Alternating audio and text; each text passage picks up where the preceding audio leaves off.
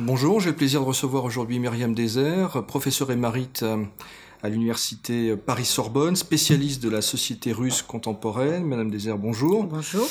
Euh, première question, la société russe est parfois perçue en Occident comme passive politiquement et monolithique. Est-ce le cas? C'est pas le cas et j'aurais envie de retourner la question pourquoi est-ce qu'on a tant besoin d'imaginer la société russe comme passive? On oublie que la terre que la Russie est la terre de l'anarchisme, que l'Union soviétique a connu euh, ce qu'on a appelé l'évitement de l'État, les techniques de débrouille où on fait sa vie en dehors de l'État. Et donc ça, c'est bien la preuve qu'on n'est pas passif, on est au contraire inventif. Euh, certes, euh, on, a aussi mis l'accent sur euh, l'importance du consensus au sein de la société russe et soviétique. C'est vrai que euh, on a plus tendance à faire chorus que faire dissension. C'est une culture euh, probablement de la gestion de conflits. On manque un peu d'outils pour gérer les conflits, notamment en termes de rhétorique. Nous, on est habitués à argumenter, etc. C'est pas du tout dans les habitudes russes. On fait plus appel aux émotions. Et comme on fait plus appel aux émotions, ben on va souvent éviter de les solliciter. C'est comme ça, par exemple, que vous avez, on a énormément de témoignages montrant que on va éviter dans les familles de discuter de la question de la Crimée. On va éviter les questions clivantes. Ce consensus a été développé à l'époque soviétique. Donc, euh, on mettait en avant le fait que les élections étaient un moment de célébration du consensus, mais il a été aussi utilisé à l'époque post-soviétique pour critiquer la démocratie représentative. La démocratie représentative, c'est la dictature de la quantité, disent certains, de la majorité, alors que les Russes auraient une tradition de démocratie qualitative, justement celle où on cherche un accord. Mais là aussi, on ne peut pas considérer que ce soit de la passivité. En revanche, donc, enfin, dernier terme à utiliser donc par rapport à cette passivité, c'est la notion de loyauté. C'est vrai que c'est un paradigme dominant dans la société russe, et c'est vrai que les Russes ne sont sont tout à fait acceptent tout à fait le concept qui a été développé par le pouvoir de d'opposition systémique, c'est-à-dire qu'on ne peut s'opposer que si on, on, reste dans des cadres très euh, très, très cadré, si j'ose dire. Euh, donc, de ce côté-là, effectivement, la, la, Russie montre euh, beaucoup de loyauté au pouvoir. Mais donc, ça ne veut pas dire pour autant qu'elle est passive. Levada avait développé l'idée que on avait une espèce de démocratie attentiste, c'est-à-dire qu'on soutient le pouvoir et donc tant que le ce qu'on appelle le consensus, le nouveau consensus social est respecté, euh, un certain bien-être contre une certaine liberté de marge de manœuvre pour le pouvoir, mais qu'on se réserve le pouvoir de dire non. Et donc c'est donc c'est ce qu'on a, ce à quoi on a assisté à de nombreuses reprises cette année en 2019. Oui, euh, ces derniers mois ont été marqués par de nombreuses manifestations euh, à Moscou, mais également en province, à Ekaterinbourg, dans le nord de la Russie également. Est-ce qu'on peut parler d'un réveil de la société russe? Euh, Donc, on parlera de réveil si on considère qu'elle était passive, mais en tout cas, il est clair qu'on peut parler de mobilisation abondante. Alors traditionnellement, on oppose les, les manifestations, les mobilisations telles qu'elles ont eu lieu à, Moscou comme ayant un motif politique, puisque le motif principal, ça a été le rejet de candidats alternatifs. Et alors que dans les provinces, les mobilisations auraient plutôt des motifs sociaux. En général, ce sont des raisons d'environnement je dis pas écologique exprès parce qu'effectivement c'est l'environnement immédiat, une espèce de, de l'intime qui est atteint, c'est-à-dire les lieux où on va se promener, donc et qu'on transforme soit en lieu pour ériger une cathédrale qui n'est pas euh, forcément euh, nécessaire, euh, soit pour faire des sites d'enfouissement dont personne ne veut. Donc je pense que cette opposition politique sociale en fait elle peut être nuancée. On peut voir qu'il y a des, des, racines émotionnelles dans les dans le mobilisation politique et des prolongements politiques des mobilisations sociales. Euh, le trait commun pour moi à ces mobilisations, c'est le sentiment d'une dignité offensée. C'est vraiment quelque chose d'important. Donc le, le, le, sentiment que le pouvoir insulte, insulte mmh. le, le, citoyen donc, dire, considérer que, comme non valides les, les signatures collectées pour les, pour les, les candidats alternatifs, c'est dire vous n'existez pas, ce qui est quand même la moindre un, affront caractérisé. Et euh, ne pas tenir compte des intérêts de la population locale, c'est aussi un affront, c'est ne pas la consulter, c'est agir en, coulisses. Quelles sont euh, aujourd'hui les grandes lignes de faille, les clivages au sein de la société russe contemporaine? On s'aperçoit, donc quand, on regarde les, sondages qui ont été faits par rapport euh, à ces aux manifestations, on peut voir apparaître des, des, donc des clivages dans les réactions. Première chose déjà, comment est-ce que la, la Russie a réagi à ces manifestations? 50% se disent indifférents. Et on a à part égale ceux qui considèrent que c'est bien et ceux qui considèrent que c'est pas bien. Euh, ce qui est intéressant, c'est de voir que euh, parmi ceux qui considèrent que c'est positif, ces mobilisations, c'est essentiellement euh, les jeunes et ceux qui puisent leur, information dans dans l'internet. Euh, donc c'est clair qu'aujourd'hui on oppose une Russie de la télévision et une Russie de l'internet. La Russie de la télévision étant nourrie par le discours euh, du pouvoir et celle d'internet étant nourrie par d'autres sources. D'autres oppositions se font donc aussi entre euh, hum, grand, mégapolis et, et province. C'est clair que les que les hum, la, province se sent encore plus délaissée, se sent pas encore plus, se sent délaissée, envie Moscou. Euh, et donc réagit plus ou moins bien euh, aux mobilisations de Moscou. Euh, quand, si on prend aussi l'indicateur rapport à l'ordre, rapport à la violence de la répression, ce qui est une façon de voir le rapport à l'ordre, on voit que la, pareil, la province et les personnes les plus âgées sont beaucoup plus favorables à cette répression que les autres, que d'autres catégories. Toujours en prenant un indicateur générationnel, et, et, la réaction à ces, aux manifestations, on s'aperçoit que ceux qui considèrent que ces manifestations ont eu lieu sous l'influence de l'Occident, c'est euh, essentiellement la population de plus de 40 ans. Euh, à noter que euh, donc euh, on a quand même 10% de la population qui, qui, est de cet avis.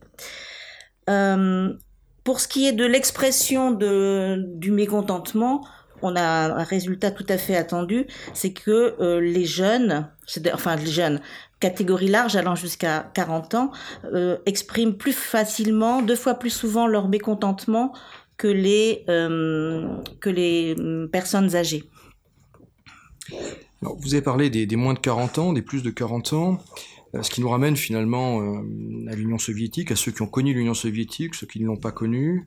Quel est aujourd'hui le poids de l'héritage soviétique dans la société russe et comment est-ce qu'il se manifeste?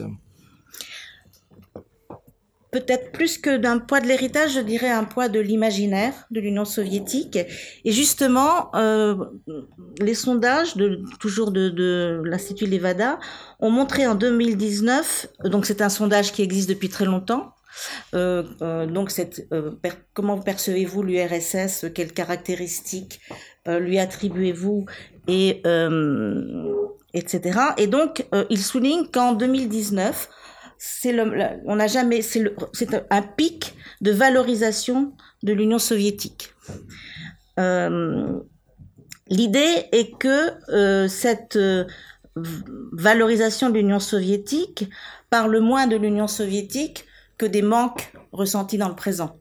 Euh, cette valorisation de l'Union soviétique, elle avait justement baissé euh, pendant le premier et le deuxième mandat de Poutine. Et là, elle explose et c'est intéressant de voir que ce qui est valorisé euh, avec un avec un bond de 30%, ce qui est énorme, euh, dans l'Union soviétique, c'est que en Union soviétique, donc on se sou, on se sou, on se souciait des gens simples. Donc c'est 60% des euh, personnes interrogées qui mettent cette caractéristique en avant. C'est intéressant de noter que le, le paramètre euh, jeunesse n'intervient pas. C'est-à-dire qu'on s'aperçoit que les jeunes valorisent eux aussi l'expérience soviétique. Bon, si on, si on considère que les jeunes russes sont beaucoup plus élevés par leurs grands-parents que dans notre société, on peut y voir une transmission de d'histoire extraordinaire sur le mythe euh, Union soviétique. Euh, autre, autre chose qui est valorisée dans le système soviétique et qui renvoie au temps présent, c'est que le paradoxalement, enfin en tout cas par rapport aux attentes habituelles, à nos idées habituelles, le pouvoir soviétique est jugé comme étant plus proche du peuple que du pouvoir russe, lequel est massivement considéré comme étant On en a parlé tout à l'heure, il y a eu des manifestations au cours des derniers mois euh, en, à Moscou, euh, euh, en région, il y a eu des mobilisations, des manifestations au cours de, l'été, certaines autorisées, d'autres non autorisées. quelles peuvent être les, les formes, quelles formes peuvent prendre les manifestations, les mobilisations à venir Quel peut être le prolongement de cette séquence assez agitée qu'on a connue en Russie au cours des derniers mois? Alors, il y a un indicateur qui nous pousse à penser que il peut y avoir des prolongements, c'est-à-dire donc quand on la question posée sur euh, les là aussi une, question régulièrement posée, euh, pensez-vous qu'il peut y avoir euh, des des mobilisations? Y participerez-vous? Donc à chaque fois l'intention de participer est inférieure à la, projection.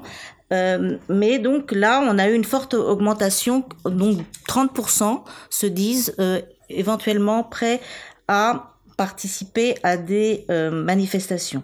Donc on est effectivement, il semblerait que on est à un moment de divorce entre le la Russie, enfin le pouvoir et la société. qui a divorce qui a eu son commencement dans la réforme de, des retraites qui ont euh, donné lieu à, d'énormes manifestations et euh, qui ont été considérées là aussi comme une atteinte euh, au droit et à la dignité, donc qui ont rendu sensible sensible la société à ce manque d'égard du pouvoir à son endroit pour euh, détendre un peu l'atmosphère, je, voudrais mentionner une métaphore que j'ai trouvée euh, sous la plume d'un